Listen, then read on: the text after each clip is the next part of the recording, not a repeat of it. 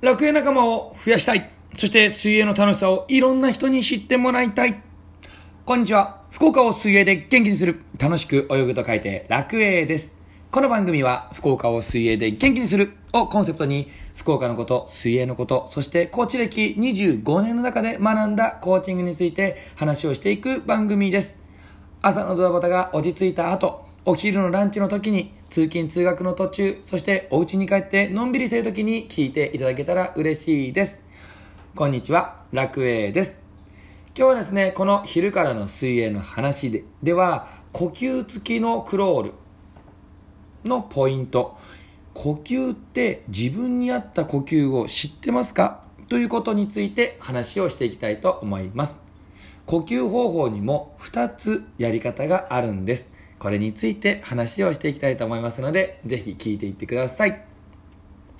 それでは本題に行く前にですね、この番組、昼から水泳の話では、水泳初心者の方に言葉で頭の中にイメージしやすいような感じで説明をしていく番組となっております。ぜひですね、聞いて、ああ、こういう風にするのかって頭の中でイメージをしてもらって、陸上で練習しながら、そしてプールに足を運んで練習してってもらえたらなと思います。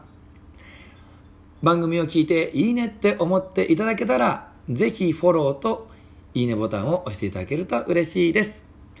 さあ、それでは本題に戻りましょう。今日は呼吸付きクロールのポイント。自分に合った呼吸法を知るです。気をつけることは3つあります。1つ目、息を吸った後、鼻から少しずつ出す。二つ目、息を吸った後、息を止めて顔を上げる前に息を出す。三つ目、水の中で息を出してから顔を横に向けて息を吸う。この三つのポイントについて一つずつ説明をしていきます。この一つ目と二つ目に関しては呼吸法の違いがありますので、どちらかを選んでもらう、まあ、試してもらうといいかなと思います。一つ目の息を吸った後、鼻から少しずつ出す。これなんですけども、これをやった方がいいんじゃないかなっていう人は、泳いでる時に体にすごく力が入っちゃう人。こんな人には、この息の吸い方、息の仕方をおすすめします。息を吸った後に鼻から少しずつ出す。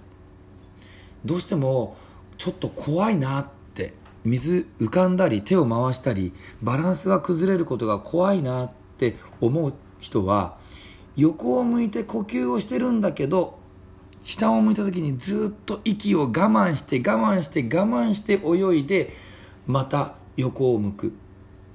でも力んだ状態で泳いでるので沈みやすいしまた息を止めたままでずっと泳ごうとしちゃってるので力んで息を止めたまま泳ごうとしちゃってるので全然息が吐けてないんですね。なので肺の中に空気が残った状態で横向こうとするから息が吸いづらくなる。息が吸いづらくなるとなんか新しい空気に変わってないので苦しくなってきて途中で立っちゃうっていうことがあります。のでまずねこの力みを取るためにも息を出すっていうのは力を抜きやすくなってきますので呼吸した後に鼻から少しずつ出すような呼吸の方法をしてってください。横を向くまでの間に鼻から少しずつぷくぷくぷくぷくぷくこれぐらいの感じでも構いません。量を調整して息を出していく。っていうことをしていきましょう。そうすると力みが取れてきて泳ぎやすくなるかなと思います。ただここで気をつけてもらいたいことが一つ。鼻から少しずつ出すということが結構難しいんですね。なのでいきなりプールに入って練習するのではなくてお風呂とか桶に水を溜めてもらってで安定した状態で鼻からブクブクブクゆっくり出す練習をしてみてください。浮いてはないので、えーと、鼻からゆっくり出すっていうのもしやすいと思います。例えばねだいたい5秒ぐらいかけて鼻から息を出していく練習をする。これもいいかなと思います。12345これを鼻から息出しながらブクブクブクブクブク。で顔を上げてパ息を吸う。でもう一度ブクブクブクブクブク。パ。で息を吸う。というような練習方法をしてみてください。どうしてもね息出すっていうといっぺんにブワッ出しちゃう人が多いので少しずつ出すような練習をしましょう。2つ目息を吸った後息を止めて顔を上げる前に息を出すです。この練習方法がした方がいいんじゃないかなという人は息を吸った後出す量が多すぎちゃって体が沈みやすい人にやってもらいたいなという練習方法です。肺の中に空気があると体が浮きやすくなります。浮き袋代わりになるんでね。体が浮きやすくなるんです。でもこの呼吸をした後にいっぺんにブワーって出しちゃったりするとこの肺の中の空気がなくなっちゃうので沈みやすいんです。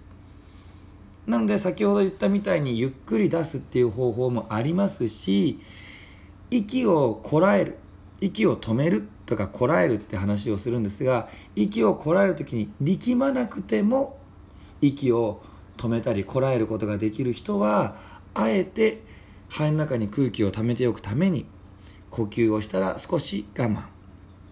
それも力まずに我慢。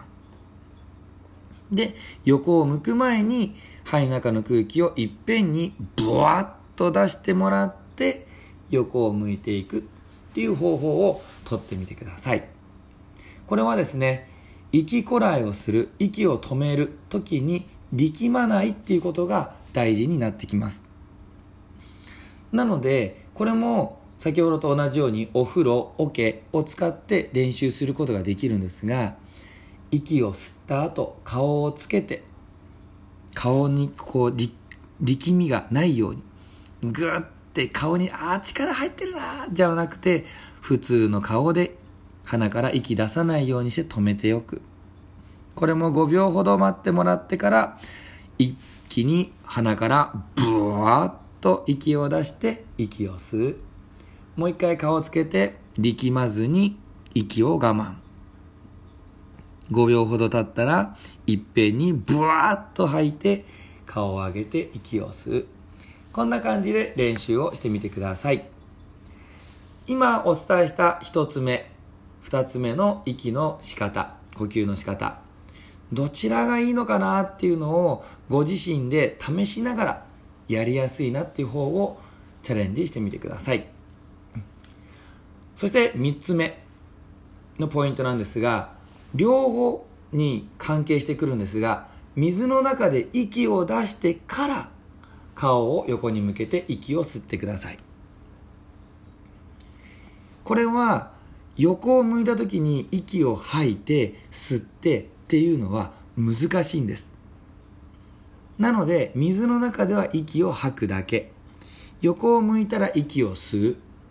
こういった一つの場面に対して一つの動作をするっていうことを覚えてもらうと泳ぎやすくなってきます。横を向いたという場面で息を吐いて吸って2つは難しいです。そんな長い時間横を向いてられません。なので水の中では吐く。横を向いたら息を吸う。こういうふうなこともできるように練習をしていきましょう。もちろん練習の方法はお風呂とか桶を使って。練習をしてみてください。